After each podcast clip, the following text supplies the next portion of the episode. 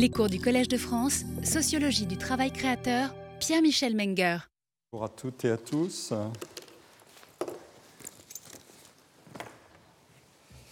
C'est donc le dernier cours de cette série de l'année. Euh, le colloque qui suivra le cours aura lieu le 11 mai. Euh, il portera sur des questions reliées à celles que je traite. Et donc vous y êtes évidemment euh, les bienvenus. Euh, le programme sera mis sur le site et euh, c'est une série d'exposés, de, présentations de collègues euh, sur la situation française et internationale. le cours se prolongera l'année prochaine sur des sujets voisins parce que la matière que j'ai traitée est abondante et que je n'ai pas eu le temps d'explorer de, toutes les questions que je voulais explorer. Euh, et que par ailleurs j'avais un programme qui de toute façon débordait le cadre de cette année. Mais j'ai pris un peu de retard sur ce programme de cette année et donc euh, je poursuivrai l'an prochain. J'en dirai un mot si j'ai le temps euh, en conclusion. Je, reviens sur le thème que j'ai traité la semaine dernière pour l'amplifier et je vous rappelle où nous en étions. J'avais développé une série de points que je voudrais résumer en, trois remarques. Euh, la capacité de produire simultanément un enseignement de qualité et une recherche de qualité, cette capacité est distribuée hiérarchiquement. Elle est plus facile à réaliser au sommet de la hiérarchie pour conjuguer les deux euh, fonctions que dans les étages intermédiaires ou a fortiori les étages inférieurs de la distribution des catégories d'établissements. Deuxièmement, la, compétition fondée d'abord sur la qualité et l'intensité de recherche a toutes les chances de figer la hiérarchie, car il est plus coûteux, plus risqué, donc plus coûteux de gérer le risque d'obtenir de la bonne recherche que du bon enseignement. Et les établissements leaders ont tout intérêt à définir la compétition dans les termes qui les avantagent, en transformant leur équation, c'est-à-dire la probabilité élevée de produire simultanément un enseignement et une recherche de qualité en un dogme de la complémentarité naturelle entre enseignement et recherche sous le sceau de l'idéal de l'excellence.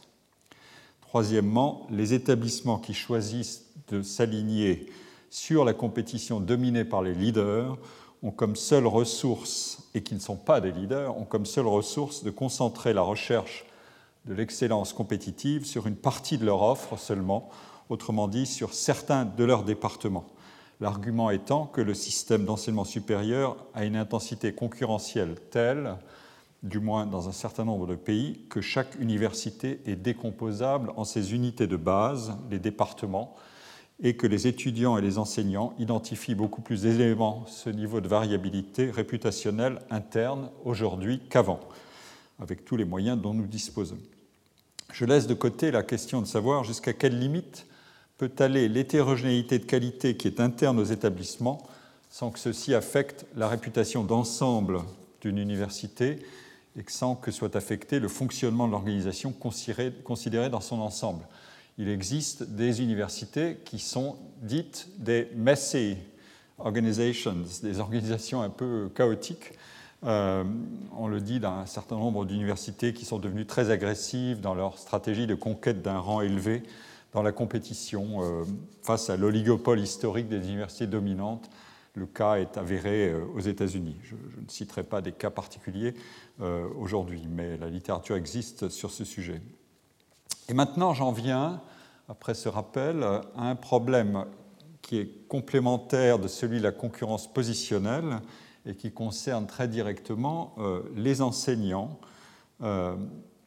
J'ai trois questions à traiter. Et c'est le, le, cœur de mon exposé d'aujourd'hui, comment s'assurer de la qualité des enseignants qu'on embauche, sachant l'incertitude qui entoure la performance de recherche. Deuxièmement, comment s'assurer que cette performance sera durable.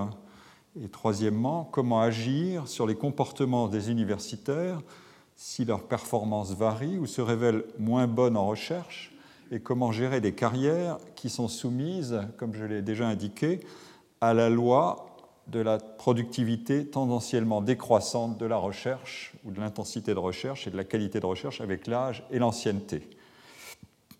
Cette question est, et je vous rappelle que j'ai pris cette fois-ci le point de vue de l'organisation. J'examine trois perspectives et je tourne autour de ces perspectives de points de vue différents.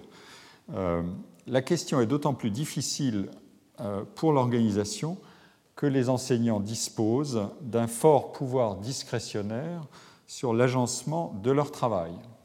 Ce n'est pas une simple affaire d'exploitation des, marges d'incertitude qui sont laissées béantes par l'impossibilité pour ce qu'on appelle le principal dans une théorie du principal agent, c'est-à-dire l'université employeuse, euh, l'impossibilité pour elle de contrôler la manière dont l'agent euh, alloue son effort, son temps de travail entre ces différentes tâches.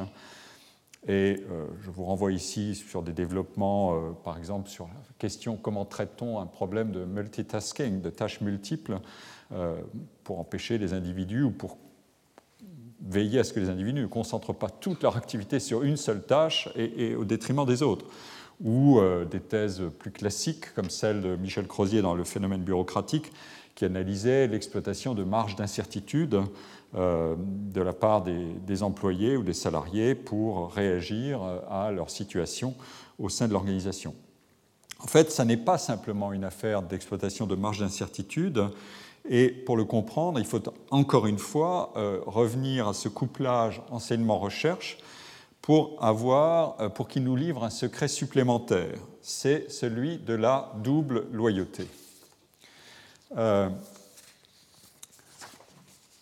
les membres du corps enseignant d'une université ne sont pas des employés de leur organisation au sens habituel, ils sont plutôt des professionnels semi-indépendants.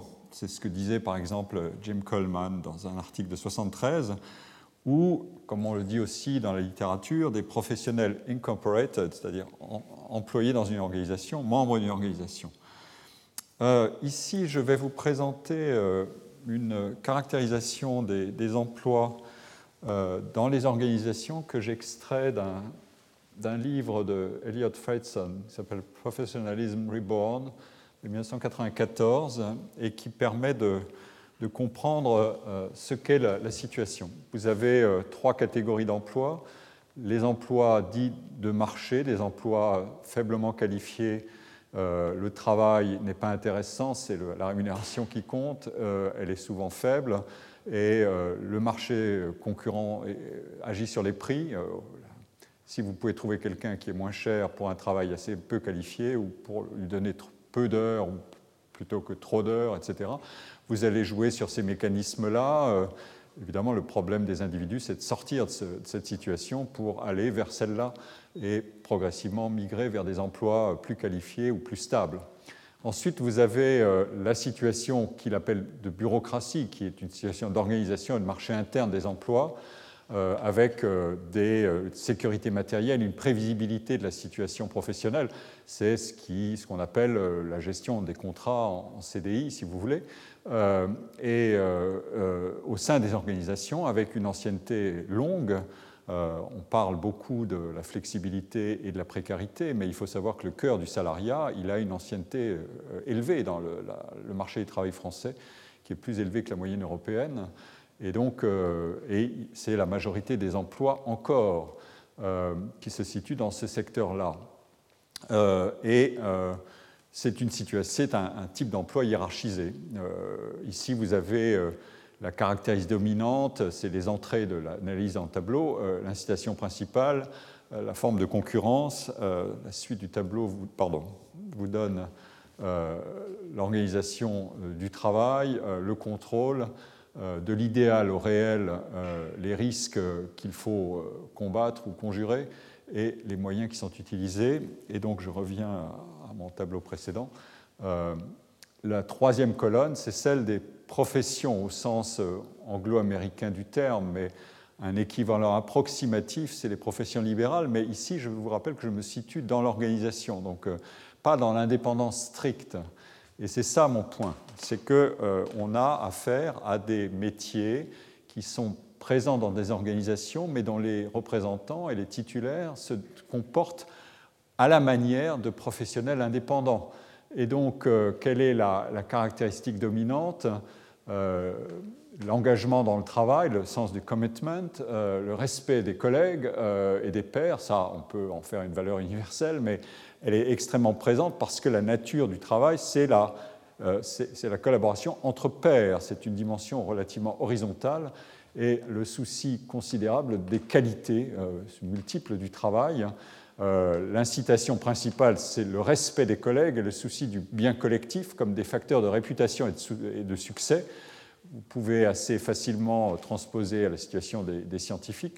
Le bien collectif, c'est la progression des savoirs et leur transmission comme bien public.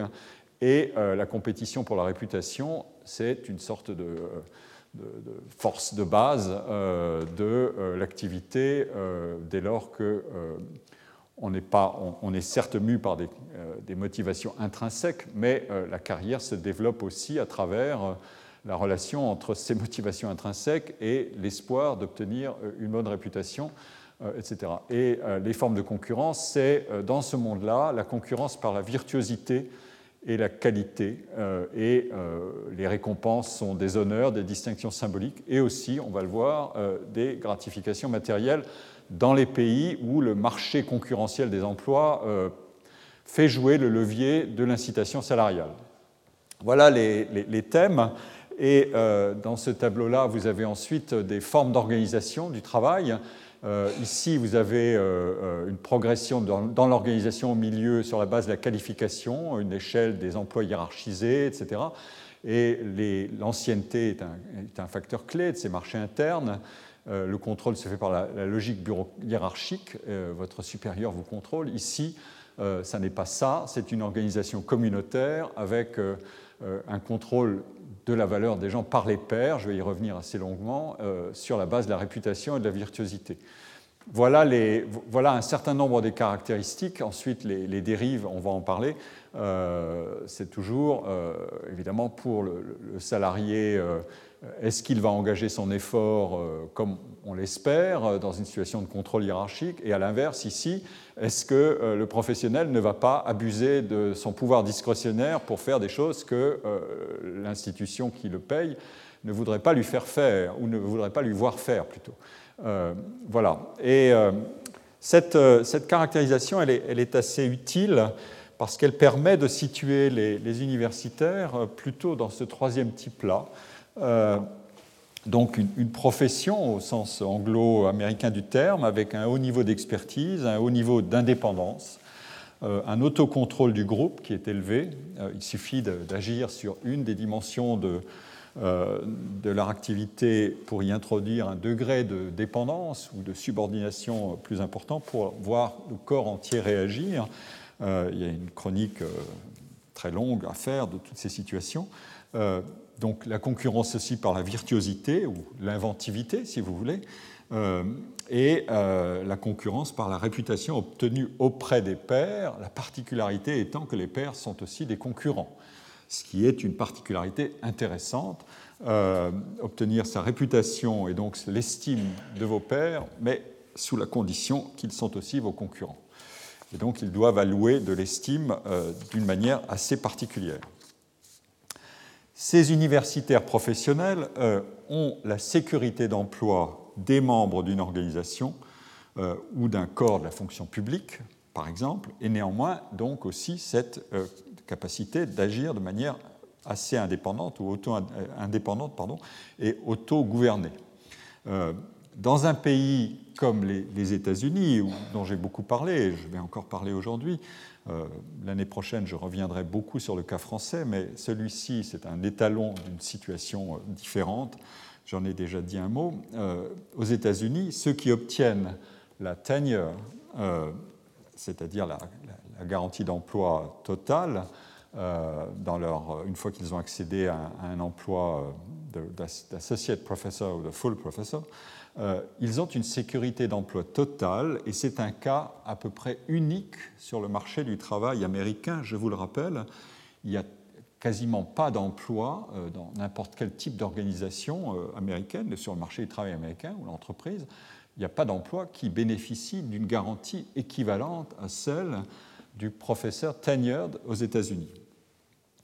Et l'essentiel des actes d'évaluation qui structurent les carrières sont par ailleurs le fait des universitaires eux-mêmes, qui sont considérés comme les seuls capables et les seuls habilités à pouvoir juger du travail, des qualités et des mérites scientifiques de leurs pairs. Il en va ainsi pour les études doctorales, jury de thèse, comité de thèse habilité à délivrer le titre, pour le recrutement pour les premiers emplois, pour la titularisation et pour les mouvements de carrière, c'est-à-dire la mobilité entre des emplois à la faveur d'un recrutement dans une autre université. Euh, tout ça est organisé autour de multiples informations et évaluations que fournissent les pairs. J'en traiterai dans la troisième partie de mon, exposé. Euh, et euh, ces pairs sont les membres de l'université, les membres de la communauté extérieure à l'université, etc. Donc, il en va aussi de même pour l'allocation de la plupart des fonds de recherche par des instituts ou des agences qui font appel euh, le plus souvent à des comités d'experts et à l'évaluation par le peer reviewing, l'examen des dossiers par les pairs. En cumulant l'ensemble des leviers du peer reviewing, euh, on peut voir se constituer en quelque sorte une méta-organisation qui enveloppe et coiffe toutes les organisations. Cette organisation, c'est celle de la communauté professionnelle qui impose euh, sa hiérarchie extra-organisationnelle ou supra-organisationnelle aux organisations elles-mêmes pour des parties absolument essentielles de l'activité et de la carrière des individus. Avec la, la sécurité d'emploi des membres d'une organisation et avec leur ancrage, d'autre part, dans une communauté de pairs dotée de ces règles et de ces hiérarchies et principes d'évaluation, les universitaires sont donc à la fois des salariés et des indépendants. Leur culture principale n'est pas la culture de l'organisation et de ses principes de commandement. Et la supériorité accordée à la recherche pour l'avancement dans la carrière pour la mobilité entre les organisations et pour la stratification des organisations aiguise un problème de double loyauté. Loyauté à l'égard de l'organisation qui vous emploie et du corps dont vous dépendez, et loyauté à l'égard de la communauté auprès de laquelle vous obtenez estime, ressources, euh, échanges, euh, connaissances, etc alliance et concurrence. Ce problème de double loyauté serait difficile à gérer si les universités étaient elles-mêmes des organisations classiques dans lesquelles le personnel des enseignants-chercheurs serait en quelque sorte une exception à gérer tant bien que mal. Mais les universités ont beaucoup plus de traits et de structures de gouvernance d'une communauté autocontrôlée que d'une organisation hiérarchisée habituelle, en tout cas pour un certain nombre des euh, dimensions de leur organisation. Je ne vais pas détailler ici les éléments de cette structure de gouvernance des universités, ni les différences selon les contextes nationaux, ni les évolutions récentes. Ce sera l'objet d'un développement l'année prochaine, mais je voudrais insister simplement ici sur deux points. Dans la plupart, sinon l'ensemble des universités, les structures de délibération et de décision sont essentiellement constituées à partir d'instances collectives, de comités, de conseils ou, de manière plus symbolique, euh, coopérationnelle, de sénats. Ces instances sont composées d'enseignants, de cadres administratifs, de représentants des étudiants et des autres catégories d'actifs, de personnel mais pour ce qui touche au recrutement, aux promotions et aux titularisations des enseignants et à l'évaluation des départements des programmes d'enseignement et de recherche, ou même à l'évaluation de l'université tout entière par l'extérieur, ce sont les membres du corps enseignant, internes ou externes, qui sont détenteurs de la seule légitimité incontestable. D'autre part, la plupart, la plus grande partie des rôles clés d'administration des départements et des universités dans leur ensemble sont à un certain nombre de différences près qui tiennent à euh, l'éventuelle professionnalisation des fonctions de président d'université. Euh, ça n'est pas le cas en France, mais ça existe dans un certain nombre de pays, comme aux États-Unis, où vous avez une chronique très développée euh, des carrières des présidents d'université et aussi de leurs salaires considérables et du marché des emplois de présidents d'université. La plupart de ces, ces fonctions, de ces rôles clés d'administration des départements et des universités sont assurés par des académiques eux-mêmes, directeurs de département, doyens, provostes, directeurs des études, etc. Ceux-ci retourneront le plus souvent à leurs activités d'enseignant une fois leur mandat terminé, comme Cincinnatus. Euh, la hiérarchie des fonctions, enfin je fais une allusion un peu rapide, après, euh, après une activité extra-professionnelle, je reviens à mes activités normales.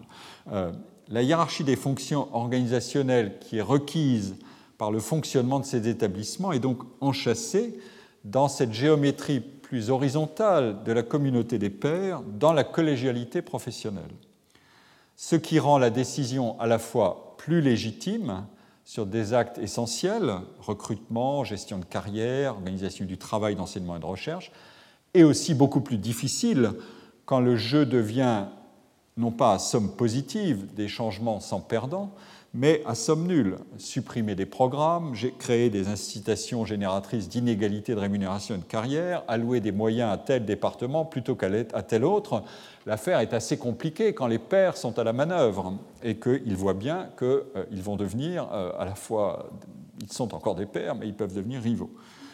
Les critères de choix et les procédures de prise de décision sont pour une part non négligeables, plus vagues et moins codifiées que dans un univers de rationalité orienté, comme je l'ai dit euh, la semaine dernière, vers euh, un objectif, par exemple, de profitabilité euh, sous, sous régime d'organisation hiérarchique des emplois et des responsabilités. Les réformes de gouvernance introduites en Europe à la faveur de la culture du New Public Management transforment ces mécanismes flexibles, communautaires et pour partie informels, mais l'exemple, et c'est un point important, mais l'exemple de la généralisation du recours au peer reviewing illustre le phénomène, et celui-là, il n'est pas modifié, il illustre ce phénomène d'encastrement dans des méta-organisations détentrices de la légitimité des choix d'allocation des euh, moyens nationaux euh, à travers des comités d'experts choisis euh, d'ailleurs dans la partie la plus reconnue de la profession. Et euh, j'en ai donné l'exemple à travers le Research Assessment Exercise qui a été rebaptisé Research Excellence Framework pour les Anglais la semaine dernière. Je, reviendrai sur cette question l'an prochain parce que le gouvernement par les pairs a aussi ses, problèmes, bien sûr, notamment s'il est filtré par des, choix de pairs qui ne sont pas des choix euh, naturels, euh, mais qui sont des choix euh, construits. Le recours à, des instances externes indique comment sont gérés ces problèmes d'allocation compétitive des moyens qui sont difficiles à résoudre en interne sans déclencher les difficultés, les jeux et trafics d'influence et les stratégies manœuvrières suscitées parce que je m'indiquais comme un jeu à somme nulle, euh, qui serait arbitré en interne par vos pairs, qui sont aussi vos collègues. C'est une vraie difficulté. Alors, les deux traits que j'ai examinés, cette double loyauté des universitaires et la particularité de la gouvernance des universités, illustrent euh, un point que je vais indiquer. L'action des établissements universitaires sur le comportement de leur corps professoral est une action complexe ou pour le dire autrement, la marge d'action discrétionnaire que se réservent les universitaires dans leur travail n'est pas une sorte de dérive, mais une donnée constitutive de la double identité professionnelle des enseignants-chercheurs. Alors, j'en viens donc à ce point. Euh, comment les universités s'y prennent-elles pour recruter leurs enseignants sur la base de qualités requises qui sont pour partie normalement distribuées, comme je l'ai dit, et pour partie asymétriquement distribuées et incertaines. Euh, il faut du temps pour qu'elles se révèlent. Puis ensuite, comment font-elles pour orienter les comportements, allouer les tâches dans un système sous contrainte de marge discrétionnaire attachée à cette double loyauté des universitaires? Et enfin, comment gère-t-elle les carrières étant donné le profil temporel différent de productivité des tâches. On peut admettre que la productivité dans l'activité d'enseignement est assez constante dans le temps d'une carrière, alors que, comme je l'ai dit, celle de la recherche est différente, elle va décliner. Alors, premièrement, comment identifier les chercheurs enseignants à recruter?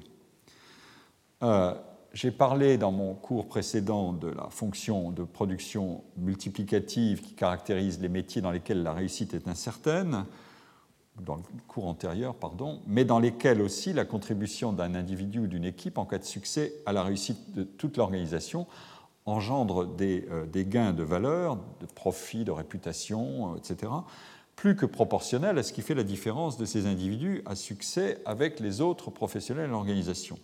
Et j'ai aussi indiqué que, tout comme le succès y était incertain, les qualités nécessaires pour réussir n'étaient pas décelables avec certitude.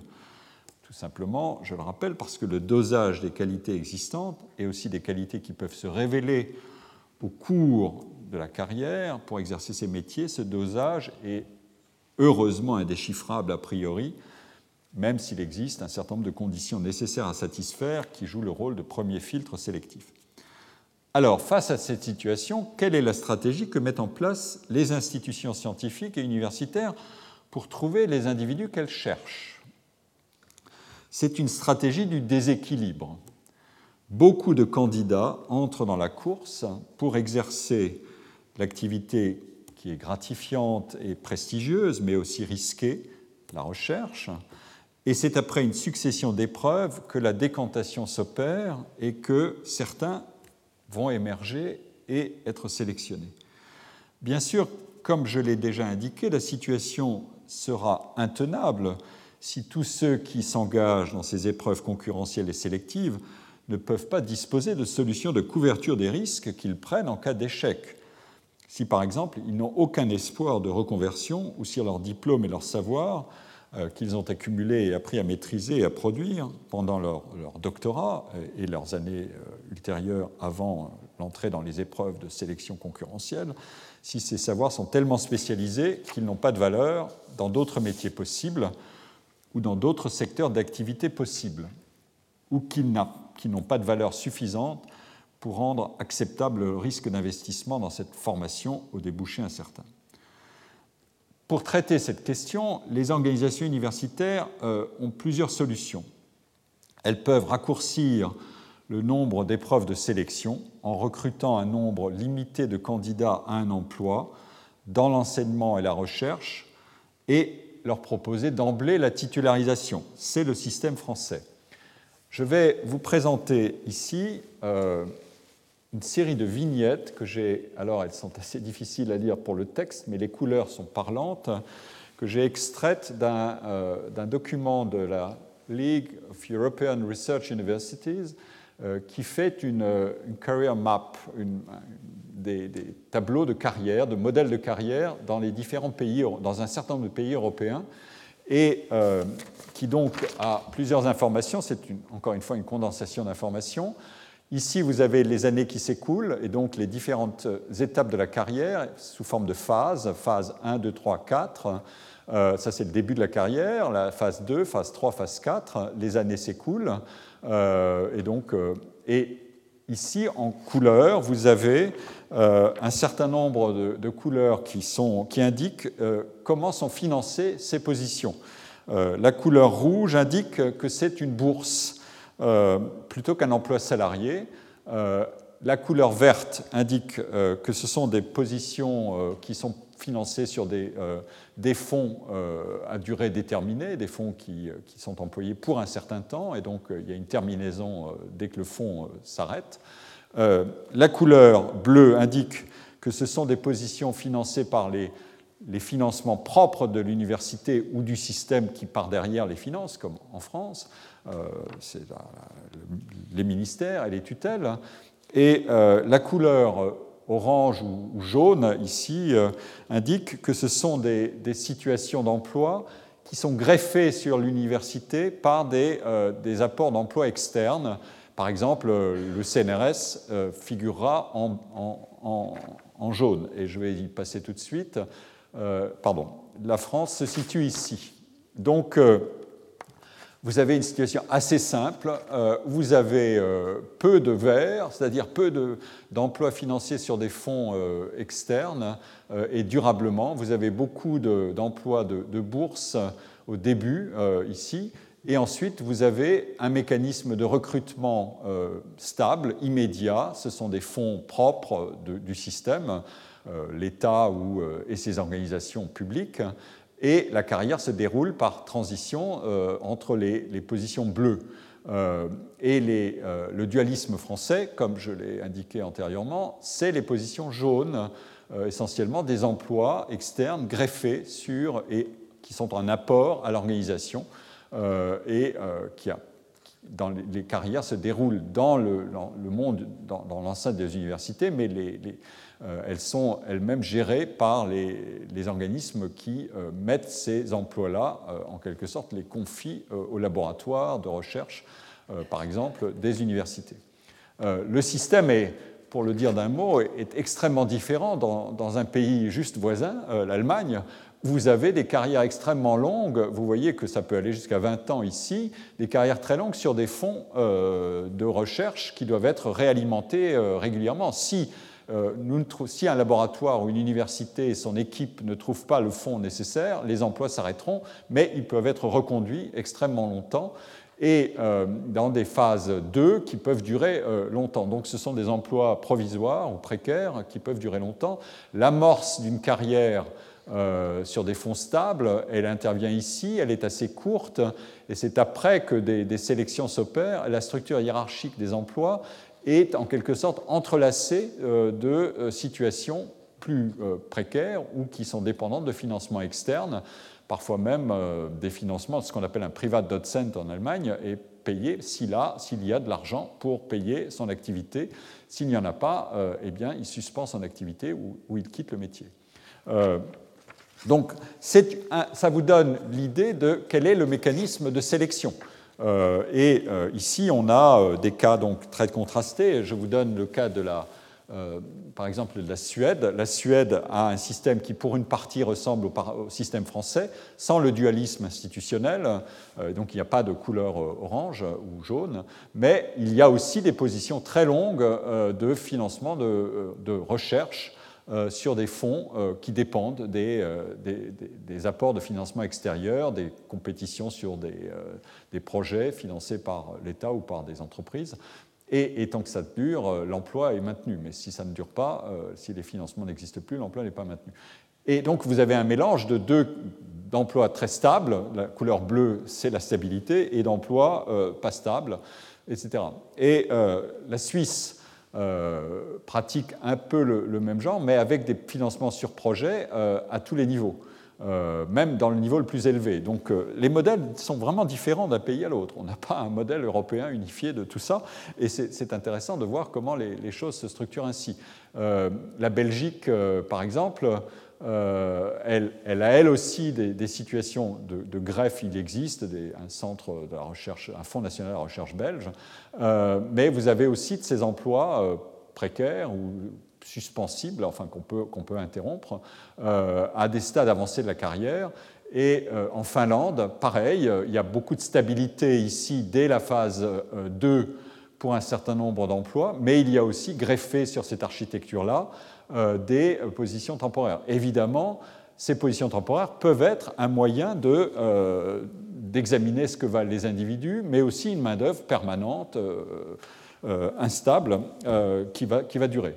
Donc voilà, la manière de, dire comment on, peut procéder à, des recrutements dans, un, dans, une architecture organisationnelle de ce type titulariser très vite, euh, employer très vite euh, euh, des individus qu'on a, identifiés, mais en nombre évidemment limité, parce que l'entonnoir est, très rapidement constitué, ou alors, comme je viens de le montrer pour un certain nombre de cas, Allemagne, Finlande, Belgique, Suède, de différentes manières, avoir une architecture des carrières avec plusieurs bifurcations possibles, et les individus se distribuant sur des voies qui sont plus ou moins reliées entre elles, certaines étant des impasses, d'autres des voies qui débouchent sur, des positions euh, plus stables. Euh, donc, euh, voilà un, exercice intéressant et la comparaison internationale intra-européenne nous fournit une riche matière ici que, je ne vais pas commenter davantage. Le troisième cas, c'est un cas qui, en quelque sorte, oblige à, fixer, à concentrer la focale sur le mécanisme de sélection lui-même, euh, avec un, double mécanisme. C'est le cas américain. Euh, le premier mécanisme de sélection, il, est opéré tout simplement par euh, la, propriété extraordinairement stratifiée des universités, du système universitaire, et les individus, les candidats à un emploi, sont distribués sur les différentes strates euh, du marché des emplois en fonction de leur qualité supposée.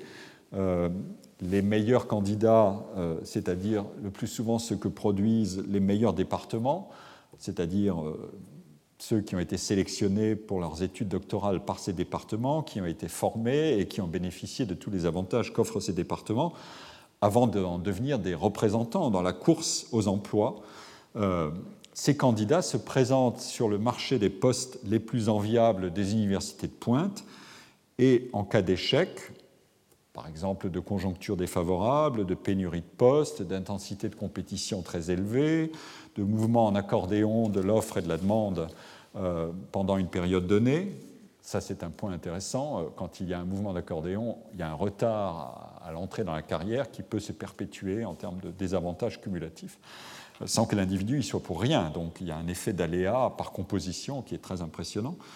Euh, soit encore, euh, ils peuvent se placer, euh, en cas d'échec, sur des, ils peuvent se placer sur des positions de, réserve qui sont fournies par leur département. C'est une activité très, très minutieusement organisée dans les universités, parce que ne pas placer un de ces étudiants, c'est une catastrophe. Donc euh, on va leur donner des post-docs de plus, euh, des bourses qui sont prolongées, des emplois, des mix entre TA et RA, euh, Research Assistant et Teaching Assistant, etc., avant qu'ils recandidatent.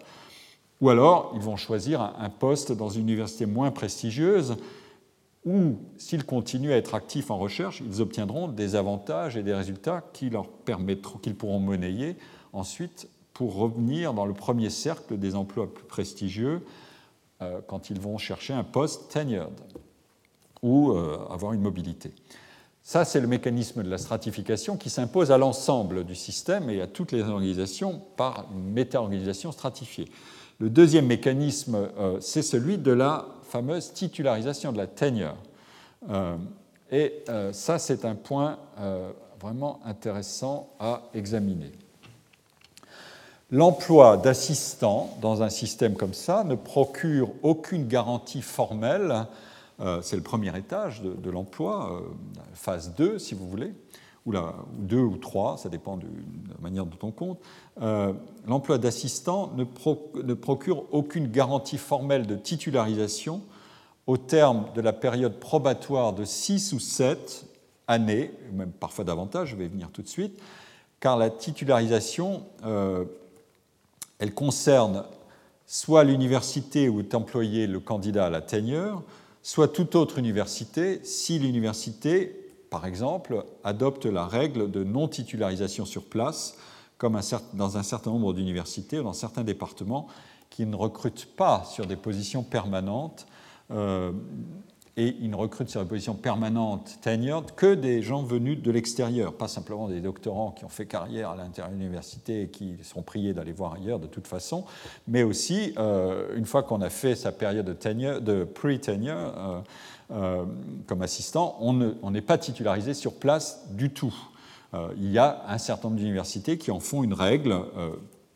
D'ailleurs, vous allez voir, elle, peut être appliquée de manière assez variable. Alors, euh, donc l'emploi est conditionnel avec une période probatoire euh, d'examen de, la, qualité des individus et du jeu de la compétition entre ceux qui entrent dans ce cercle de l'approbation euh, et de l'attente de, de titularisation. et je vous présente ici, la, dans la deuxième partie de cette diapositive, des données que j'ai extraites de documents de l'université de Yale euh, qui vous donne le, taux de ce qu'on appelle la rétention, c'est-à-dire, attention, ce n'est pas tout à fait la titularisation, vous allez comprendre très vite, le taux de, rétention dans une cohorte d'assistants qui ensuite espèrent la tenure. Pourquoi est-ce que la rétention, ce n'est pas un taux simple de titularisation? C'est que une partie des individus, euh, au cours de leur période d'assistant professor, euh, se sont évaporés. Ils partent. Euh, ils estiment que leurs chances ne sont pas suffisantes, que la compétition va les défavoriser. ils ont peut-être des raisons personnelles d'abandonner le, métier au vu de ce qu'ils en font, etc. Ou alors, ils ont essayé, ils, ont obtenu des offres ailleurs qui leur paraissent immédiatement plus séduisantes, avec un risque plus, une chance plus élevée d'être titularisé, euh, quoi qu'il arrive, euh, alors qu'à euh, Yale, d'après les scores que vous voyez ici, le Yale tenure rate, il, est, il, est, il, peut être élevé dans les sciences biologiques, mais il est extrêmement faible dans d'autres départements, humanities 11%, social science 15%, physical science 27%, et au total de la Faculty of Arts and Sciences, c'est 19%. Donc c'est vraiment pas grand-chose. Euh, c'est un score euh, qui fait penser qu'il y a un mélange de, deux mondes. Il y a un monde où, quand vous entrez, vous avez une chance raisonnable d'être titularisé. C'est dans les sciences biologiques. Ça dépend probablement aussi des propriétés démographiques du secteur et des forces intrinsèques de l'université quand elle veut muscler ses départements. Mais il y a aussi un mécanisme où la règle implicite, c'est le risque que vous ne soyez pas titularisé est extrêmement élevé et donc une fois que vous avez fini votre, votre temps d'assistant, il faut penser à aller ailleurs. Euh, et l'espoir, c'est que votre période d'assistant dans l'université, euh, pour le candidat, a été suffisamment prestigieuse pour qu'il soit bien équipé pour aller faire euh, valoir ses chances ailleurs.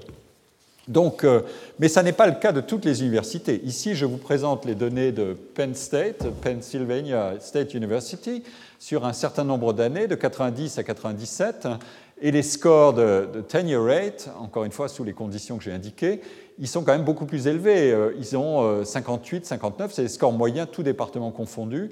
Euh, ça fluctue entre 55 et un peu moins de 50 au fil des années. Donc les pratiques sont extrêmement différentes. Ici, j'ai une autre information qui vous donne les, taux de tenure rate sur un, ensemble d'universités de recherche euh, qui font partie de l'American University Institutions Association. Et les données sont de 97-98 jusque des individus entrés en 97-98 et dont la tenure est considérée en 2004. et donc vous avez des exemples d'universités ABCD, 10 universités avec le nombre d'entrants, et là encore les, taux euh, fluctuent d'université à l'autre, mais sont plutôt, euh, le taux le plus sévère, c'est 33%, euh, et on compare ici les hommes et les femmes, et les taux d'ensemble sont plus favorables aux hommes qu'aux femmes. voilà encore un sujet de méditation sur lequel je ne vais pas insister aujourd'hui, il faudra y revenir l'année prochaine, c'est la, la, différence homme-femme sur ces questions-là. mais le score, vous voyez, là aussi, euh, il va varier beaucoup, euh, il va varier en fonction des universités, on peut aller jusqu'à 67%, deux tiers, donc euh, la sécurité dans un poste d'assistant peut être assez élevée une fois que vous avez été recruté, mais elle n'est que de 33%, donc d'un tiers dans cette université-là. et comme vous l'avez vu à Yale, les taux sont encore inférieurs. Il faudrait évidemment faire une analyse beaucoup plus générale, mais je, ne la connais pas. pour l'instant, je n'ai pas de, de documents de, euh, de synthèse sur ces questions-là.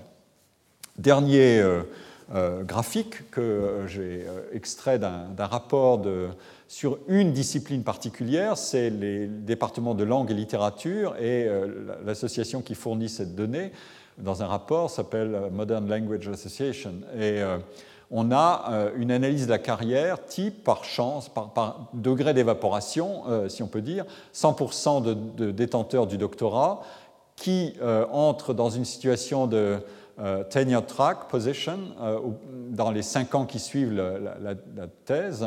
Il y en a encore 60% qui va être considéré pour la tenure dans l'institution où ils ont été recrutés, 38%, et qui va obtenir la tenure là où ils ont été recrutés comme assistant professeur, 34%. Donc c'est un calcul qui est un peu différent du calcul antérieur. Ce point-là qui, est, le, rapport entre ces deux données-là qui, nous rapporte, qui nous ramène aux diapositives le rapport entre 34 et 60. Donc on est sur des valeurs qui euh, sont assez proches des, euh, deux tiers euh, que j'ai indiqués tout à l'heure, entre la moitié et les deux tiers. mais par rapport au départ, la carrière doctorale, c'était dans les slides antérieurs, on avait le départ, c'était, on fixait la phase 1 ici, c'est ça, la, phase 1, on la retrouve là. Euh, c'est ça, la phase 1. Euh, vous voyez la, décroissance des effectifs et euh, c'est une activité risquée. C'est un investissement risqué, il n'y a aucun doute. mais le risque est plus ou moins élevé à mesure qu'il diminue, à mesure que vous franchissez les épreuves sélectives, mais les, effectifs évidemment diminuent. Donc, et, les, variations sont assez élevées aussi en fonction d'une part des établissements et aussi éventuellement des disciplines pour tout un ensemble de raisons. Euh, quel que soit le, taux et, les modalités euh, de retention, de rétention ou de, taux de probation, euh, de, titularisation, la situation de probation est un mécanisme de screening et sorting out, c'est-à-dire on, veut vérifier ce que sont les qualités des individus et retenir éventuellement, si on y arrive ou si on a les moyens, ceux qui sont dotés des qualités qui sont jugées les plus désirables. Et dans tous les cas, les seuls juges de la qualité des candidats au recrutement, puis ultérieurement à la titularisation ou à l'embauche sur des emplois tenured ou tenure track sont les collègues qui sont déjà en place. Pas plus l'administration des universités que les étudiants eux-mêmes, qui pourtant vont évaluer beaucoup euh, l'acte d'enseignement, ne sont en mesure de déterminer qui a les qualités scientifiques requises pour être un enseignant-chercheur de la qualité recherchée. Je vais, je vais revenir sur ce point tout à l'heure.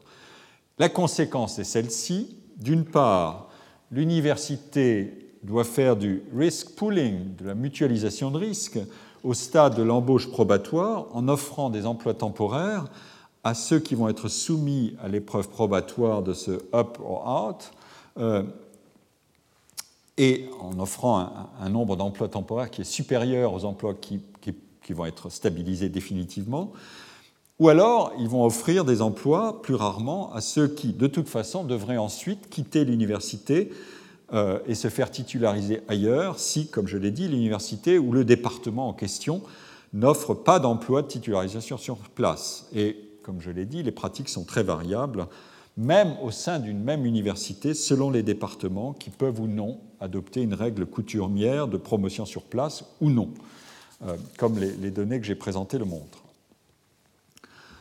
Donc l'université, dans ce contexte de recrutement par le mécanisme de la tenure, paye donc euh, pour des emplois temporaires dont le nombre est excessif au regard de l'objectif.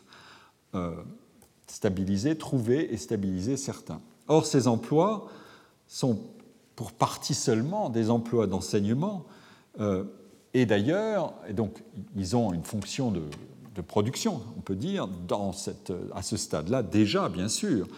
Mais ils ne sont que partiellement des emplois d'enseignement et en règle générale, ils sont temporairement allégés, euh, ces emplois, des charges d'enseignement qu'on attribue ordinairement au corps, corps professoral permanent pour que les jeunes candidats en situation probatoire aient plus de temps pour faire leurs preuves dans la partie la plus risquée, la plus incertaine, c'est-à-dire la recherche et la production de publications significatives.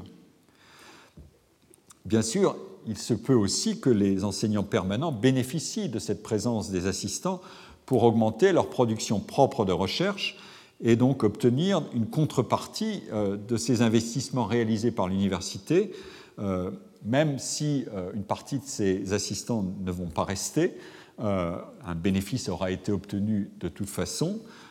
Ça va poser éventuellement un problème ensuite de qui doit choisir les, ceux qu'on va titulariser et comment éviter des conflits d'intérêts. Mais la situation, de toute façon, est bien celle d'une mutualisation du risque. Pour que les candidats à la tenure aient la possibilité, le temps de révéler leurs qualités et de franchir des épreuves sélectives, il faut disposer d'un vivier qui est plus important que celui euh, qui va se révéler euh, euh, celui du recrutement effectif et permanent. Alors, deuxième point, comment l'université procède-t-elle à ces recrutements définitifs? Quand il s'agit de titulariser certains seulement Il y a évidemment un risque de procéder à des choix qui sont imparfaits ou biaisés, et problème complémentaire, il y a le risque que l'activité réalisée par la recrue ne corresponde pas à ce qui était attendu d'elle. Euh, ce problème numéro 2 est plus compliqué à traiter que le premier en raison de la multiplicité des tâches attendues d'un enseignant-chercheur.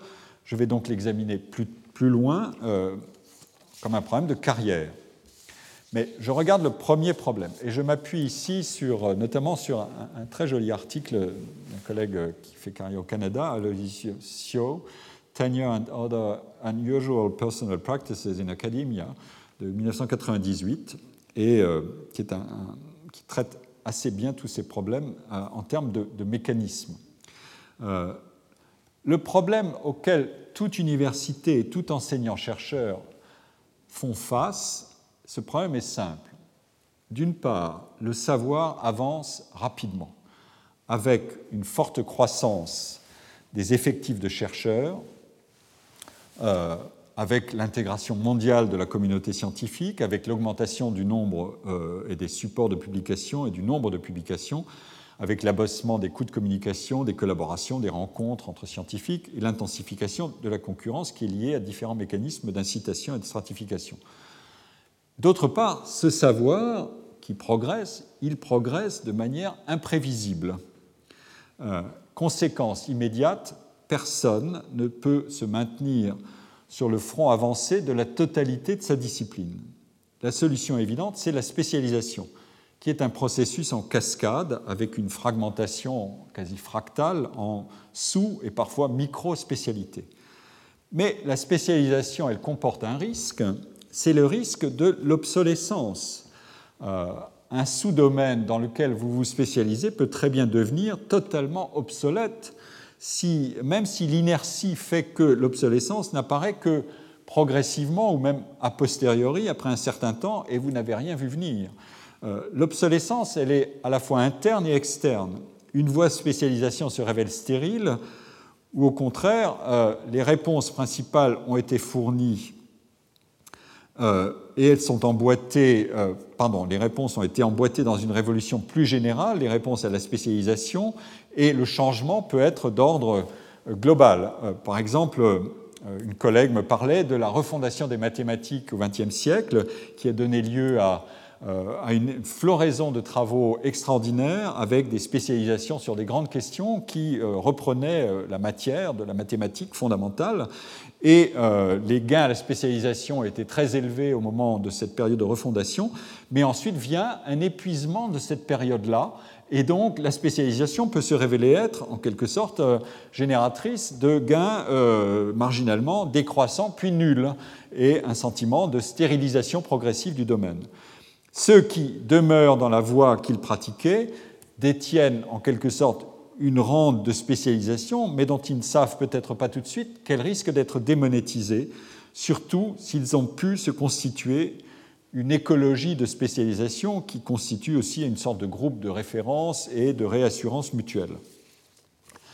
La concurrence entre les générations de chercheurs est aussi une manière de déloger euh, les détenteurs de cette rente professionnelle qui est en décalage avec les avancées scientifiques.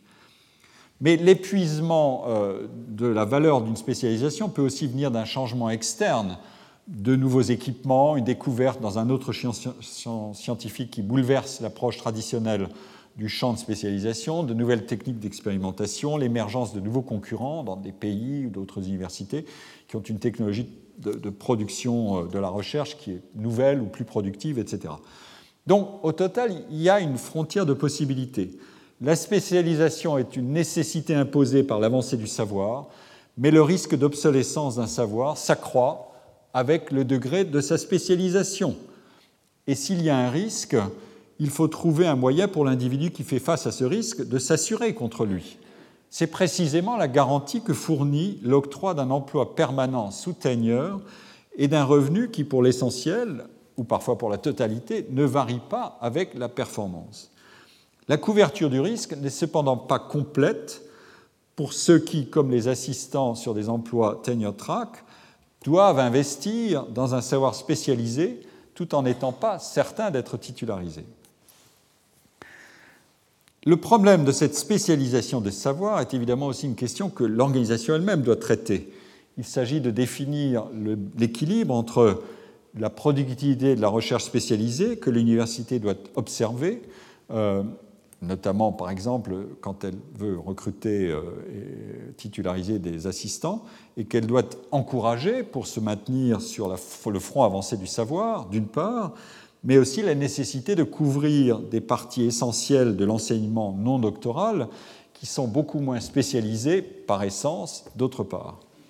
Là encore, l'association entre enseignement et recherche est asymétrique et le système d'embauche conditionnelle au long d'épreuves probatoires conduit l'organisation à savoir ou à, apprendre progressivement si le candidat peut se débrouiller de cette asymétrie, savoir se spécialiser en recherche et savoir délivrer un savoir plus généraliste euh, au niveau undergraduate notamment. La période probatoire est en réalité une période pendant laquelle les assistant professors relèvent le défi de l'asymétrie en étant par ce mécanisme d'embauche conditionnelle, incités d'ailleurs à élever leur niveau d'effort de toute façon. Je vais vous montrer ici une preuve possible de cette affaire. C'est le temps hebdomadaire de travail euh, dans une enquête sur 150 euh, universités doctorales américaines euh, de trois auteurs, Link, Swan et Boseman.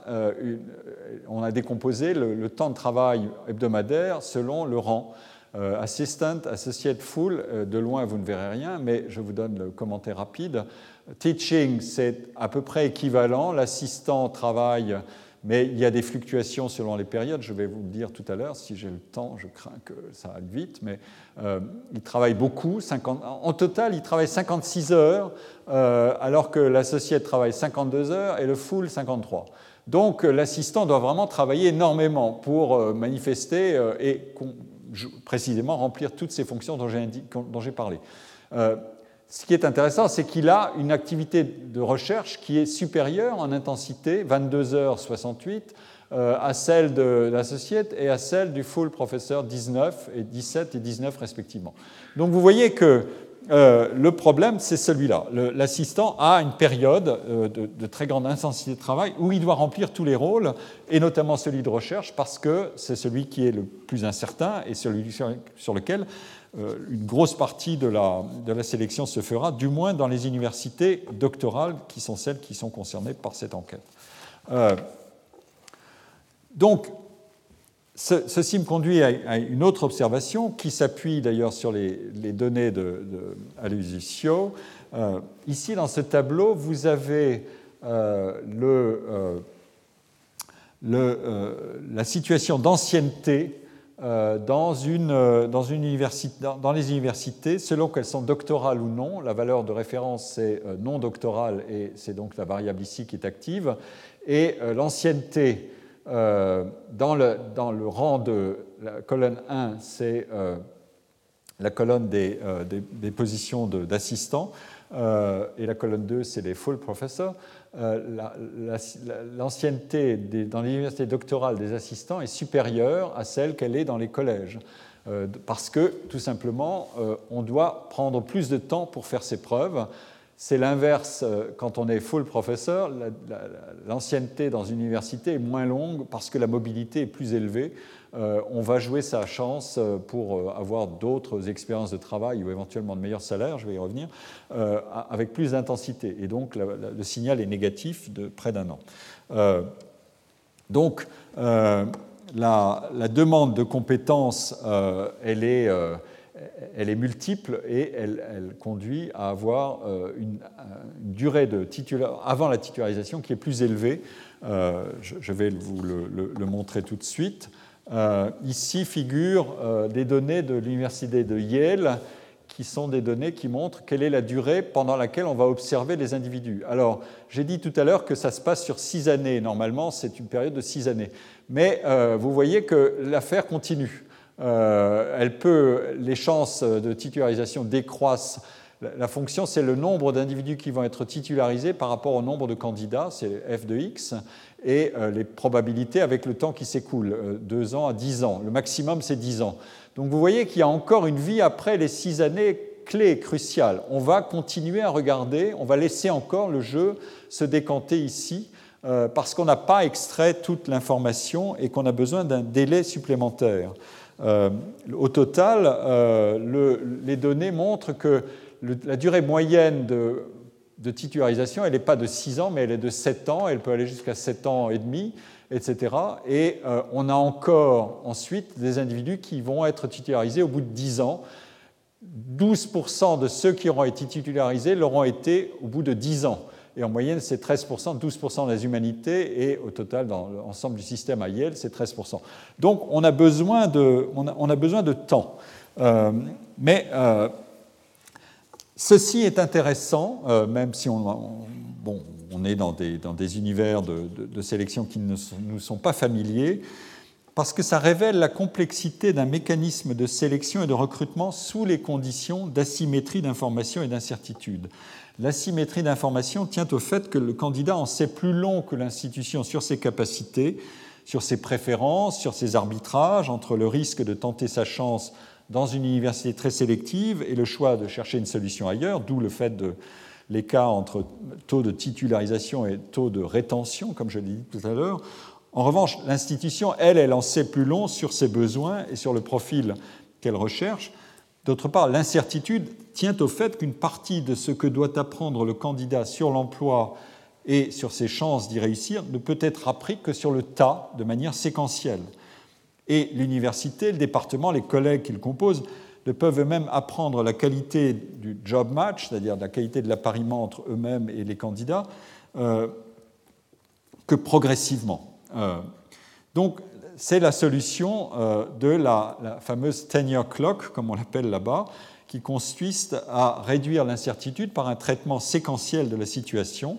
Euh, vous avez ici la, fameuse tenure clock qui montre le nombre d'années au cours desquelles ça va se dérouler. 9 ans, c'est euh, l'année où on prend la décision et la dixième année, ce sera celle de décision effective de titularisation. Mais euh, voilà le, déroulement normal. Il y a une, première, euh, un premier examen de la situation au bout de la troisième année, euh, quand on est entré comme assistant professeur, et on peut éventuellement ne pas rester, donc c'est un des facteurs d'évaporation.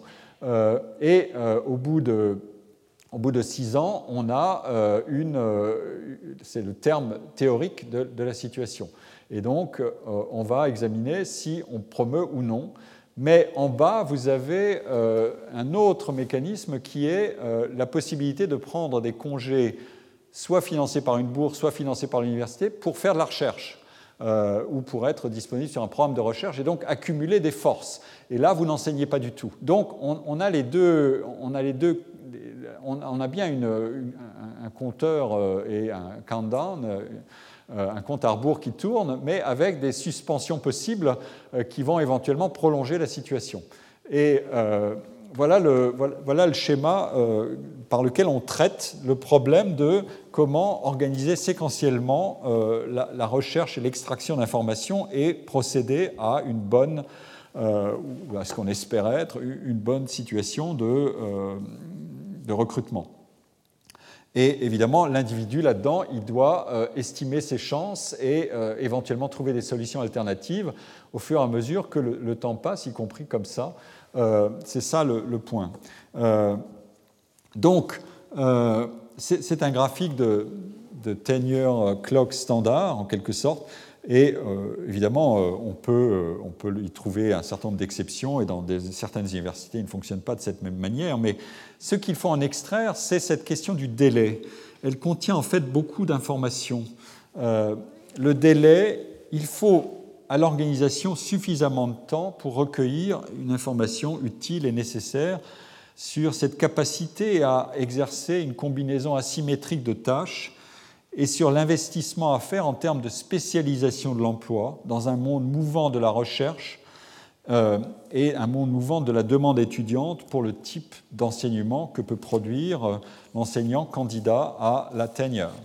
Euh, et cet enjeu tient notamment au fait et au caractère tout à fait unique de ce que la garantie d'emploi définitive que procure le teneur. Il vaut mieux ne pas faire d'erreur parce que l'emploi est absolument et radicalement euh, protégé. Mais d'un autre côté, ce temps qui est passé par l'assistant professeur dans une situation d'attente, euh, il a évidemment un coût très élevé en termes d'échec. Et cette probabilité d'échec s'élève, comme on l'a vu, si l'université tire son prestige euh, de la capacité d'attirer de nombreux candidats et peut arbitrer entre les candidats qui sont arrivés simultanément ou successivement pendant que tourne cette tenure clock pour chacun des assistants. Donc il y a ce qu'on appelle un, coup d'opportunité. Euh, être en piste à Yale, c'est ne pas être en piste dans d'autres universités où peut-être la tenure serait moins prestigieuse mais plus facile à obtenir. et ce coup d'opportunité est élevé pour le candidat et il est d'autant plus élevé que la productivité de recherche est corrélée au jeune âge et à des conditions d'engagement de l'effort qui sont liées au cycle de vie biographique. Euh, on a vu tout à l'heure, euh, pour les femmes, avoir des enfants à un coût professionnel beaucoup plus élevé que pour les hommes, euh, qui n'ont pas le même problème, mais je veux dire en termes de capacité de tenir et d'être titularisé, voilà un des mécanismes qu'il faut prendre en compte. Plus généralement, c'est dans les jeunes années que l'intensité de recherche est élevée, je l'ai montré dans les données tout à l'heure. Et donc, ces années-là, si, vous êtes, dans un jeu, très incertain qui se termine par un échec, vous voyez bien que les investissements que vous faites ne sont peut-être pas totalement convertibles. Mais c'est aussi d'ailleurs un coût pour le département euh, qui cherche les candidats et qui fait un investissement, et un coût pour les professeurs qui parrainent tel ou tel candidat, qui vont investir eux-mêmes, qui vont être tentés d'allonger la période probatoire pour augmenter les chances de leur protéger et pour repousser le moment critique de la, décision. Euh, alors, la question est pourquoi recourir à des processus aussi sophistiqués de recrutement probatoire? J'ai indiqué le motif d'asymétrie, d'information et d'incertitude, mais il faut compléter la réponse. Euh, le contexte est celui, comme je l'ai dit, d'un avancement du savoir scientifique qui conduit à la spécialisation croissante. L'organisation, l'université, ne détient pas les moyens d'expertiser ce savoir que détient un candidat, ni sa capacité à l'augmenter ou à le diversifier. Elle doit mettre en œuvre un des rôles fondamentaux qu'exercent les enseignants-chercheurs dans leur vie professionnelle et qui est l'expression de la structuration des emplois selon un marché professionnel. Ce rôle, c'est celui de gatekeeper. Euh, ici, référez-vous à un article de, Zuckerman et Merton de 72, Age, Aging and Age Structures in Science, euh, qui décrit les quatre rôles fondamentaux euh, enseignement, recherche, administration et gatekeeping. Le gatekeeping, c'est la multiplicité des actes d'évaluation qu'exercent les enseignants-chercheurs dans toutes sortes de rôles, recruter, embaucher, titulariser, expertiser des articles, expertiser des dossiers euh, de promotion euh, interne-externe, expertiser des, projets de recherche, des financements dans des panels de, qui attribuent des, financements sur concours, etc. ces enseignants-là, dans ce rôle-là, sont les seuls qui peuvent évidemment exercer le, le rôle qui est parce qu'ils sont les mieux informés, ils sont les plus légitimes pour procéder au choix de recrutement. C'est donc une question d'expertise, euh, mais qui a évidemment une résonance tout à fait particulière dans un système d'emploi euh, comme celui du monde académique. Alors, euh, j'ai parlé tout à l'heure du risque inhérent d'obsolescence des connaissances dû à l'avancement de la science et à la spécialisation, et j'ai aussi mentionné le problème de la courbe déclinante de productivité en recherche. Euh, le problème qui va se poser pour les enseignants, c'est quand ils vont recruter des jeunes enseignants-chercheurs pour essayer de trouver ceux qui ont les qualités requises, c'est que ces jeunes vont avoir euh, des connaissances avancées, une expertise des nouvelles méthodes, des technologies de recherche, qui font que ces jeunes qu'ils vont embaucher sont de redoutables concurrents pour eux-mêmes. Euh, pour eux qui sont chargés de les recruter. Ça, c'est une situation intéressante. Euh, la, productivité de ces jeunes est ascendante, alors que celle de leurs recruteurs est généralement déclinante. Euh, et donc, si la position qui est détenu par les seniors était exposé à la concurrence directe des juniors qu'ils sont chargés de recruter, et si les garanties d'emploi n'étaient pas suffisantes, les seniors seraient très vite relégués, soit licenciés, si la tenure n'existait pas, soit relégués dans des fonctions moins gratifiantes, teaching mostly ou teaching only, soit pénalisés en salaire absolu, perte de salaire, relégation sur la grille des salaires, ou en salaire relatif par rapport au salaire de titularisation d'un jeune collègue. Les seniors, dans ce cas-là, anticiperaient la situation et s'ingénieraient à embaucher des jeunes plutôt moins dangereux pour eux, bref, des concurrents de qualité inférieure à ce que demande le mouvement de la recherche scientifique et à ce que recommande la qualité de leur université. Et cette spirale deviendrait évidemment vite infernale et la situation ingérable. Euh, la c'est précisément ce mécanisme qui permet à des enseignants seniors d'embaucher des jeunes talentueux aux idées neuves et prometteuses sans mettre en péril la situation des aînés. Et ça, c'est un argument célèbre de Lorne Carmichael dans un article qui a fait date, Incentives in Academics, Why the Tenure, euh, qu'il s'agissait de justifier l'existence de cette garantie d'emploi tout à fait extraordinaire dans le monde américain du travail et des professions cette garantie d'emploi suscite, parce qu'elle est extraordinaire, des protestations fréquentes dans différentes parties de la société américaine. Par exemple, un parlementaire, généralement conservateur, s'indigne publiquement de voir un universitaire tondre sa pelouse un mercredi après-midi, au lieu d'être à son bureau. Et du coup, euh, soulève la question, mais puisqu'il a une garantie d'emploi, il fait ce qu'il veut, est-ce que cette garantie d'emploi est justifiée? Je, ne vais pas ici euh, détailler ce problème en, général. Euh, je rappelle juste la tendance de fond qui est la diminution des emplois tenured en général, plus rapide. Euh, je l'ai déjà présenté ce graphique. Ça, c'est les emplois tenured, ça, c'est les emplois non tenured, et ça, c'est tenure track.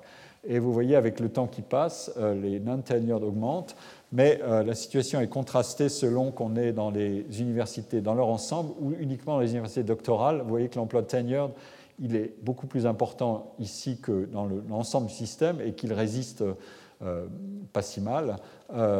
Euh, et l'emploi part-time et non-tenure, il progresse de fait entre 2005 et 2013, mais euh, la situation est, pour l'emploi tenure encore, reste encore meilleure, mais la, pression existe. Donc le, problème est vraiment un, un, vrai, grand problème. Donc, euh, la tenure, en quelque sorte, fournit une réponse possible euh, à ce problème de est-ce que les seniors savent embaucher les meilleurs ou pas Si ce sont des concurrents qui les, qui les délogent, c'est impossible. Donc il faut cette garantie d'emploi.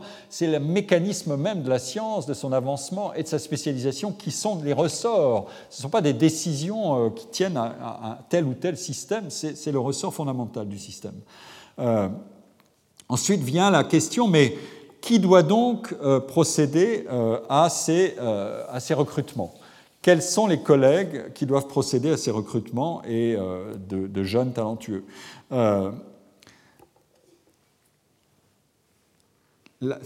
Et ici, il y a cette contrepartie de la garantie exceptionnelle d'emploi qui est fournie par la tenure.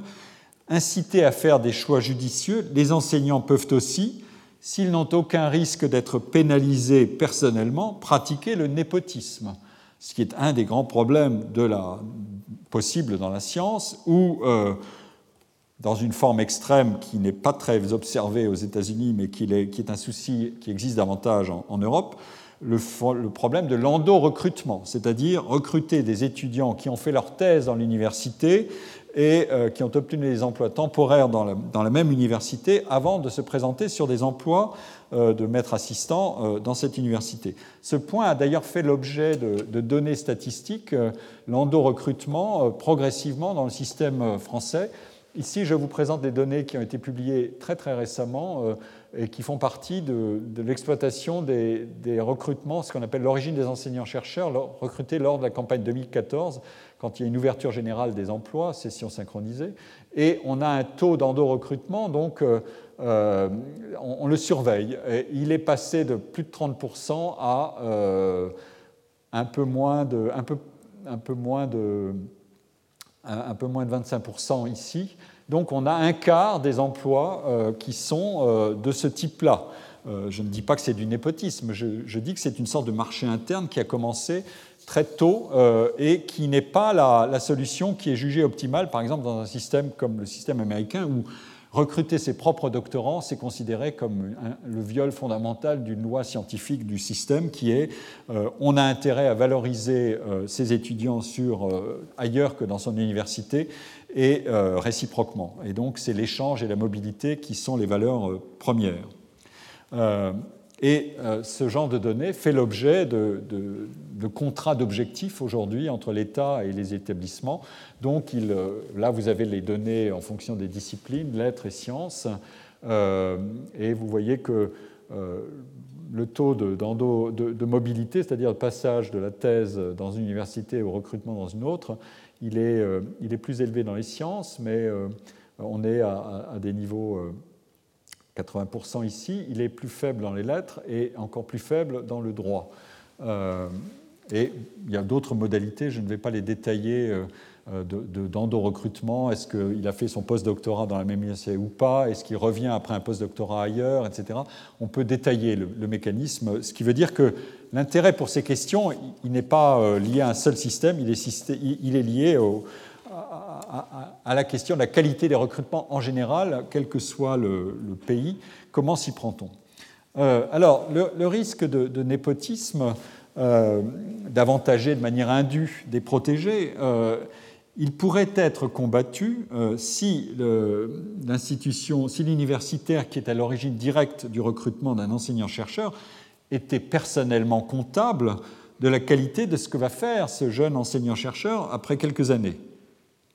Mais euh, donc on pourrait dire, euh, on a là un système d'incitation euh, anti-népotisme, puisqu'il y aurait un risque que peut-être ce, jeune ou cette jeune candidate et cette jeune recrue ne soient pas aussi efficaces qu'on l'a voulu, parce que celui qui l'a recruté l'a recruté pour de, mauvaises raisons ou qu'il il, n'a pas, favorisé les candidats les plus intéressants.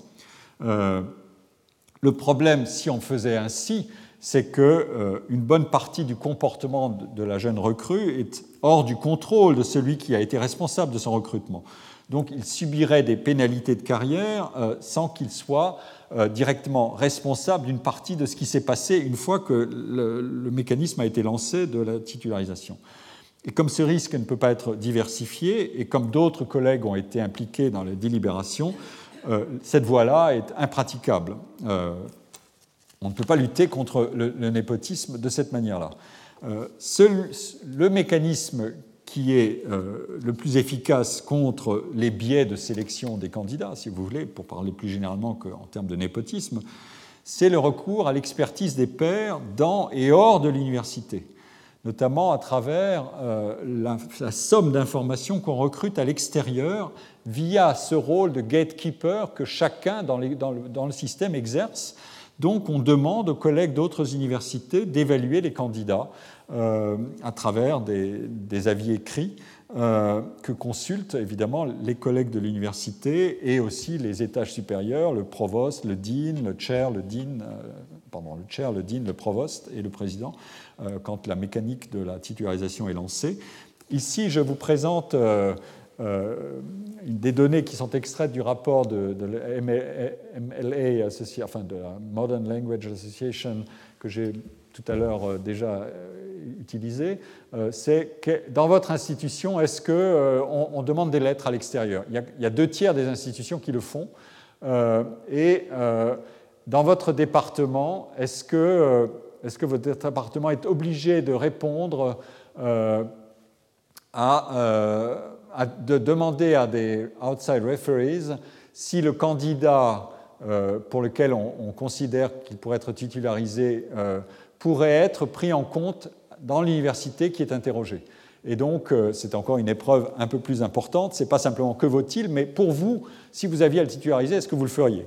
Donc, c'est un degré supplémentaire. Ensuite, on regarde, là, c'est la distribution du nombre de lettres qui sont de, l'utilisation du mécanisme des lettres. Et vous voyez, euh, là, on, différencie les universités par leur rang. Les universités doctorales sont là, celles qui délivrent simplement un master qui ne vont pas plus haut sont là, et celles qui délivrent un baccalauréat sont là. Et euh, l'affaire est assez, euh, c'est assez simple. Celles qui sont doctorales le pratiquent de manière quasi générale, à 93%. Euh, et, et, alors qu'ailleurs, c'est beaucoup moins. Donc, c'est encore une fois jouer le mécanisme de l'outside referring euh, sur la base de la communauté et de son rôle de gatekeeper, il joue surtout là où l'intensité de recherche est plus élevée, où cette partie-là de l'activité est évidemment étudiée et analysée de manière collégiale, très très naturellement et, et de manière directe. Et ensuite, on regarde le nombre de lettres qui doivent être produites, et vous voyez là aussi que l'information est plus soigneusement constituée, cinq lettres ici, alors que là on n'en a que trois, pour un taux d'appel au système qui est beaucoup plus faible. Là, on, a un taux plus élevé et, le dernier chiffre, c'est le nombre de lettres distribuées par, euh, par fréquence. Plus de 7 lettres, et il y a des universités qui en demandent encore plus. Euh, c'est probablement corrélé aussi au rang. Euh, voilà, donc c'est tout ça donne une idée assez exacte du mécanisme. Et ça encore, c'est la partie visible en quelque sorte du système, mais la partie invisible, c'est la somme des informations, des échanges d'informations euh, entre les, universités, entre les collègues, euh, pour euh, connaître l'état de la situation et, en quelque sorte, consolider leur activité d'évaluation. Alors, évidemment, vous pourrez me dire, tous ces systèmes peuvent être tous, d'une manière ou d'une autre, corrompus. Par toutes sortes de manœuvres ou, d'arguments discutables.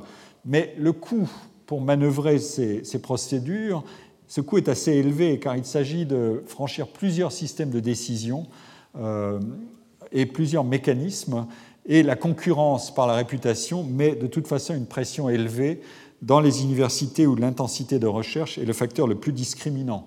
Et comme euh, l'information sur la recherche, sur les publications, sur la valeur des résultats, c'est une information publique, il est évidemment plus difficile de corrompre le mécanisme de peer reviewing à mesure qu'on s'élève dans la hiérarchie des établissements et qu'on a affaire des établissements des universités de recherche. Euh, même si cette, corruption du mécanisme n'est jamais impossible, car euh, évidemment la, définition de la recherche et de la bonne qualité de la recherche euh, ont une, élasticité non nulle. Elles peuvent être, elles peuvent être variables. Pour un, traitement assez général de ce genre de questions, je vous renvoie à l'article de Robert Garibobo et Alain Tranois dans la revue économique euh, du numéro que nous avons dirigé avec Jacques Mérès, que j'ai déjà indiqué.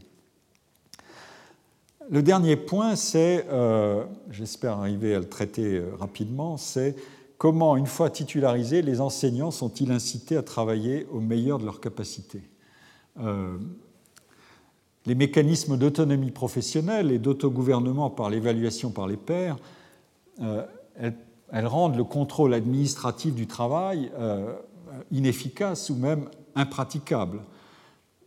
Ce modèle d'autogouvernement, d'ailleurs, n'est pas le seul imaginable et il existe aujourd'hui des, euh, procédures et des, organisations qui agissent de toute, autre manière. Ça fait l'objet de controverses spectaculaires euh, en termes de euh, je vous ai fixé des objectifs, les avez-vous remplis, etc. Euh, ces procédés-là sont employés dans des systèmes en transformation. Le cas britannique est important. On en a parlé l'année dernière dans l'exposé de Simon Pey, quand il a fait un exposé au séminaire sur les questions d'évaluation. Mais ça se, voit, ça, se voit, aussi dans d'autres univers que celui des universités traditionnellement euh, attaché à un système de sélection comme celui que je viens de décrire. Alors, euh, le, problème pour savoir si les individus vont se comporter comme on l'a voulu, euh, comme l'université l'espérait, alors qu'ils sont détenteurs d'une forte autonomie, on peut le traiter en fait à travers l'exploration de la manière dont les individus réalisent quelles valeurs ils ont euh, au regard de, leur, euh, de, la situation de leurs collègues dans ce système-là. Et euh, quand vous avez une, je, vais résumer l'argument, je n'ai plus assez de temps, quand vous avez une forte intensité de recherche, vous pouvez espérer un salaire supérieur à votre salaire d'embauche parce que tout simplement votre valeur de marché sur un système concurrentiel s'est élevée. Et donc, pour l'obtenir, ce salaire, vous devez encore vérifier que c'est le cas. Et l'université ne vous croira pas sur parole. Elle ne vous dira pas, OK, euh, peut-être vous avez fait des publications, peut-être qu'elles n'ont pas beaucoup d'intérêt ou qu'elles sont peu lues, etc. Prouvez-moi donc que euh, vous valez ce que vous dites et que je, vous accorde un, salaire beaucoup plus élevé qu'avant, euh, alors que vous voulez rester sur place. Et donc, le seul mécanisme qui, qui peut agir dans ce cas-là, c'est toujours le même, c'est la question de l'asymétrie des tâches ceux qui peuvent euh, vous donner l'information, ce ne sont pas ceux qui sont dans l'organisation, mais ceux qui sont à l'extérieur de l'organisation, qui agissent comme une communauté qui détient une capacité d'expertise et d'évaluation qui est moins biaisée que euh, ce que vous êtes à l'intérieur de l'organisation. Et euh, c'est comme ça qu'on on, fait jouer le mécanisme des enchères. une université qui repère un chercheur intéressant va lui faire une offre et euh, lui dire nous vous, nous voulons et nous vous proposons tel niveau de salaire, quelles sont vos prétentions? Et on commence à discuter, le collègue commence à discuter euh, sur ses prétentions salariales pour en quelque sorte réaliser sa valeur de marché à travers la, valeur de sa recherche. Et euh, là intervient un, point clé qui est est-ce que l'université qui emploie actuellement ce collègue va faire une contre-offre? Une retention offer, comme on dit, une offre pour garder le, collègue. Et c'est là que se vérifie en quelque sorte sa valeur exacte. Si l'université qui l'emploie décide de faire une contre-offre, c'est qu'elle a ratifié le mécanisme externe euh, d'évaluation de la valeur des individus par le jeu des enchères possibles et des mobilités possibles.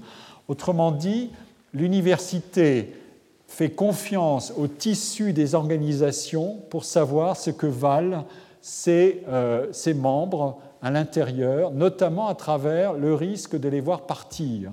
Et euh, c'est une, une, propriété intéressante du système dont la forme maximale est celle où les individus veulent obtenir un, un surcroît de salaire assez substantiel et donc où le, le, mécanisme de l'enchère et le chantage à, la mobilité est le plus important, mais c'est très pratique, c'est très courant, ça fait partie de la culture professionnelle dans ce système-là, hein, totalement. Et en revanche, euh, le système, il a des enjeux moins dramatiques quand il s'agit simplement d'obtenir euh, une progression de rémunération plus normale au fil de la carrière. Et euh, dans une université américaine, vous êtes vous êtes augmenté euh, d'année en année sur des clés euh, euh, qui peuvent être, enfin qui ne sont pas considérables, mais qui peuvent être variables en fonction de la qualité de votre travail. les évaluations des enseignants, de vos collègues, enfin l'avis de vos collègues, les évaluations des étudiants et les activités de recherche. mais à ce moment-là, on n'a pas le bénéfice de l'information externe parce qu'on euh, ne peut pas vérifier, euh, ce mécanisme coûteux des enchères, etc., ne joue pas. Donc on constate les choses de manière plus simple, c'est avez-vous publié ou non? Et ici, le, mécanisme est assez extraordinaire, c'est que vous, euh, la publication, le signal même de la publication dans une revue, c'est une manière pour l'université de sous-traiter au tissu des revues à l'extérieur la question de l'évaluation de ses membres alors que le système des, revues, du moment que cette espèce de relation de sous-traitance entre l'université et son environnement s'est mise en place, le nombre de revues s'est multiplié. Euh, le nombre de revues augmente de manière exponentielle. Et euh, en revanche, la règle que j'ai déjà rappelée, euh, qui est implacable, cette fameuse loi de puissance qu'on appelle ZIP, Pareto, Lotka ou selon des variantes, ou Price, euh, cette loi elle est terrible, c'est que euh, beaucoup d'articles publiés dans ces revues ne sont jamais lus et jamais cités, ou jamais cités. Ils sont peut-être lus, mais ils ne sont jamais cités. Donc la, valeur relative de cette production considérable de recherche, elle peut être assez faible, euh, tout simplement parce qu'on est dans une situation de, de, compétition par la réputation qui est très asymétrique. Et donc l'université se satisfait d'un signal assez faible en termes de contenu exact de la recherche qui est faite et de valeur intrinsèque de la recherche qui est faite, pourvu que des critères de publication permettent de vérifier qu'il y a encore une intensité de travail en recherche qui a pu être validé par des pairs responsables de, des comités éditoriaux dans les revues. Voilà le, voilà le raisonnement. Donc, euh, euh, pour ce qui est de l'activité d'enseignement, elle, est strictement sous le contrôle de euh, l'évaluation à l'intérieur de l'organisation, comme je l'ai souvent rappelé. ceci est un, mécanisme important. Le, dernier point, c'est celui de mais au fil du temps, comment vont se passer les choses? Je vous donne juste ces quelques diapositives pour terminer. Euh, ici, des auteurs, ceux que j'ai déjà cités, euh, qui euh, Link, Swan et Boseman, ont regardé la Time Allocation Study of University Faculty, c'est-à-dire comment est-ce que l'activité évolue dans le temps et les quantités mesurées. L'analyse a été faite à partir de toute une série de régressions sur les carrières des universitaires et on a voulu, les auteurs veulent montrer quelle est la carrière type si je prends en compte toutes les variables. Est-ce qu'on peut construire une carrière type en quantité d'heures de travail euh, qui sont réalisées euh, au fil du temps. On va de, 1, de 0 année à 37, donc euh, c'était l'espace de toute une carrière. Ici, vous avez en, en, losange, c'est la partie supérieure, ce sont ceux qui ont été promus à des emplois de full professor, et ceux-ci sont les emplois de, gens qui n'ont pas été promus au rang le plus élevé, euh, mais qui sont titulaires. Donc c'est une, euh, des informations contenues dans ces données-là. Et euh, donc vous voyez que le niveau d'effort, il est globalement assez constant après un, décrochage à la fin de la période de titularisation. L'intensité a été plus élevée, comme je l'ai déjà dit tout à l'heure, et là, on atterrit sur des bases un peu moins élevées, et il y a éventuellement un creux de carrière quand quelqu'un a réalisé qu'il ne serait jamais promu au rang supérieur, euh, c'est à peu près cette limite-là, il y a un décrochage et puis il remonte ensuite euh, parce qu'il faut s'aligner sur les exigences de, l'institution. Ensuite, on regarde les différentes parties du travail. Ici, c'est teaching. Et euh, vous voyez, le, les, les, rectangles sont ceux des non, ceux qui ne seront pas professeurs, qui n'auront pas le rang hiérarchique le plus élevé, vous voyez que le teaching va monter de manière croissante à mesure que le temps passe, alors que c'est l'inverse pour les, full professors. Donc il y a un bénéfice statutaire d'avoir joué le jeu de l'épreuve sélective et des, compétitions par rang sur l'agenda de travail. Euh, le travail de teaching load, load ça veut dire l'équivalent de ce qui est considéré comme une désutilité, quelque chose qui, n'est pas le plus valorisant, euh, ceux qui ont le rang statutaire plus élevé vont progressivement euh, l'abandonner un peu plus à ceux qui sont, tout en ayant une intensité de travail normale, mais ceux qui n'ont pas, pas, le rang le plus élevé vont en prendre une part plus que proportionnelle. Alors, écart de statutaire. Ici, vous avez la, recherche. Alors, cette information est encore une fois intéressante, c'est-à-dire que ceux qui ont le losange sont ceux, euh, vous voyez que le niveau, le niveau décroît dans le temps, mais ceux qui ont pu maintenir une intensité de recherche assez élevée, qui sont une très petite minorité euh, de, professeurs à un âge assez avancé, eux ont une intensité de, recherche relativement, enfin plus élevée, notamment parce qu'ils ont un temps de travail euh, d'enseignement qui a diminué. En revanche, pour ceux qui ne sont statutairement pas au sommet, euh, vous voyez que le mécanisme est très clair. Il y a un effet de substitution entre enseignement et recherche. Ici, vous avez les activités de service, c'est-à-dire qu'est-ce qu'on fait C'est à la fois le rôle de gatekeeper, mais aussi les rôles impliqués dans l'administration. Euh, et vous voyez que ça monte au fur et à mesure que le temps passe. Donc ce sont ces arbitrages complexes que doivent faire les, universitaires parce qu'ils ont plusieurs rôles à jouer euh, dans le temps. Et, vous voyez que le temps, euh, au fur et à mesure que le temps passe, il y a un moment où euh, ça s'inscrit sur l'agenda, quoi qu'on fasse, il y a un plateau. bon, ça n'est pas le cas au début, mais le gatekeeping le rôle de gatekeeper et, de service sont, inscrits progressivement dans l'agenda et ne quitteront plus cet agenda, donc vont entrer en concurrence avec les deux autres rôles. Et puis ici, vous avez les, les activités de grant writing, euh, d'écrire des projets pour avoir des financements. Et euh, vous voyez que les, les enfin, ceux qui n'ont pas le statut plus élevé vont progressivement euh, décrocher par rapport aux full professors qui ont une intensité d'activité sur des valeurs évidemment beaucoup plus faibles en termes d'intensité de travail, mais tout ça s'additionne pour fabriquer le, le, total que j'ai présenté en premier. Donc, cette, information, pour terminer, c'était la, dynamique de carrière dans un système à fonctions multiples, à tâches multiples, avec incertitude sur la tâche la plus valorisée et réalisation dans le temps sous contrainte de productivité décroissante après sélection, pour résumer l'exercice. derrière ça, euh, derrière tout ce que j'ai dit, il y a des mécanismes qui sont explicites et des mécanismes qui sont implicites. Je ne peux pas développer, mais je vous renvoie euh, euh, pour une analyse théorique de ce problème à l'article de David Martimore, toujours dans ce même numéro de la revue, on a assez bien choisi notre affaire, qui explore ce problème des, des mécanismes explicites. Explicite, ça veut dire je vous donne un bonus si vous réalisez vos performances, comme dans une entreprise. Implicite, ça veut dire je laisse le travail se faire par une conjonction d'informations de la communauté euh, et euh, de, vos pairs, etc., mais pas sous des conditions conditionnelles extraordinairement euh, rigoureuses.